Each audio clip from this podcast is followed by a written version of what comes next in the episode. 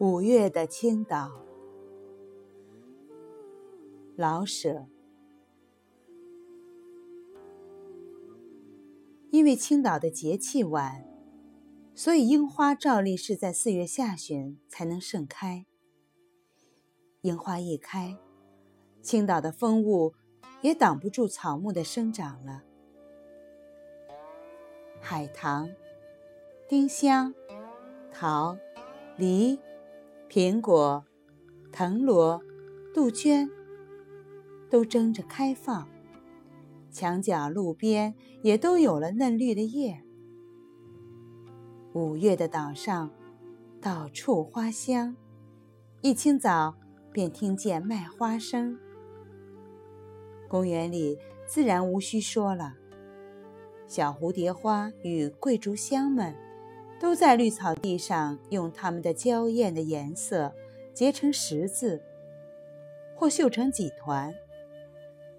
那短短的绿树篱上也开了一层白花，似绿枝上挂了一层春雪。就是路上两旁的人家，也少不得有些花草。围墙既矮，藤萝往往顺着墙把花穗儿。悬在院外，散出一街的香气。那双鹰、丁香都能在墙外看到。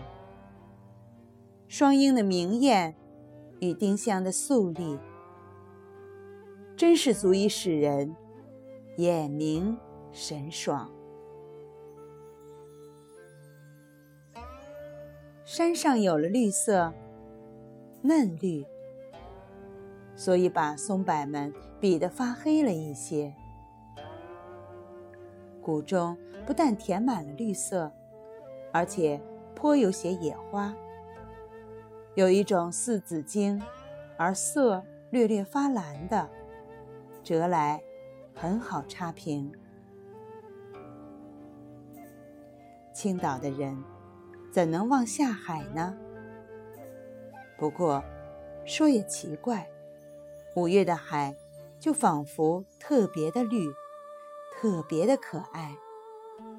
也许是因为人们心里痛快吧。看一眼路旁的绿叶，再看一眼海，真的，这才明白了什么叫做春深似海。绿，鲜绿，浅绿，深绿，黄绿。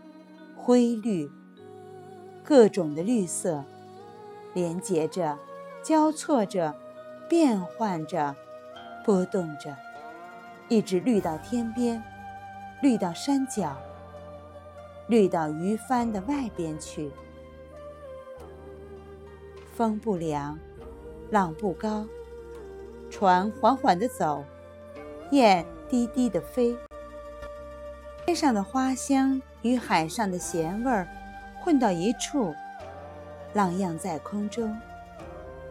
水在面前，而绿意无限，可不是春深似海。欢喜，要狂歌，要跳入水中去。可是只能默默无言，心好像飞到天边上。那将将能看到的小岛上去，一闭眼，仿佛还看见一些桃花，人面桃花相映红，必定是在那小岛上。这时候遇上风雨雾，便还需穿上棉衣。可是有一天忽然想晴，夹衣就正合适。但无论怎么说，人们反正都放了心，不会太冷了，不会。妇女们最先知道这个，早早的就穿出利落的新装，而且决定不再脱下去。海岸上，微风吹动少女们的发与衣。何必再去电影院中找那有画意的景儿呢？这里是初春浅夏的河响，风里带着春寒，而花草山水又似初夏，意在春，而景如夏。姑娘们总先走一步，迎上前去，跟花们竞争一下。女性的伟大，几乎不是颓废诗人所能明白的。人似乎随着花草都复活了，学生们特别的忙，换制服，开运动会，到崂山丹山旅行，服劳役。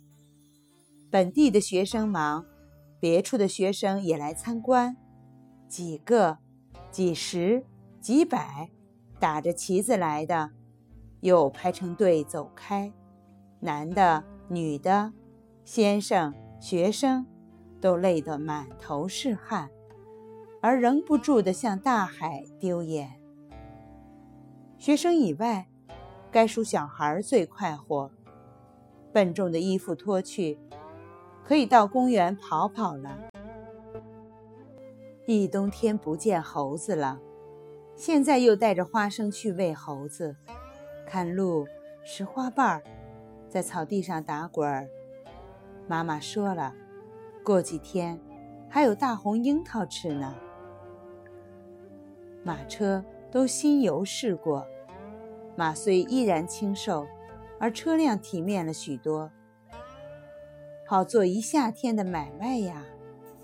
新油过的马车穿过街心。那专做夏天的生意的咖啡馆、酒馆、旅社、饮冰室，也找来油漆匠，扫去灰尘，油饰一新。油漆匠在交手上忙，路旁也增多了由各处来的舞女。预备呀，忙碌呀，都红着眼等着那避暑的外国战舰与各处的阔人。多在浴场上有了人影与小艇，生意便比花草还茂盛呀。到时候，青岛几乎不属于青岛的人了。谁的钱多，谁更威风。汽车的眼是不会看山水的。那么，且让我们自己尽量的欣赏五月的青岛。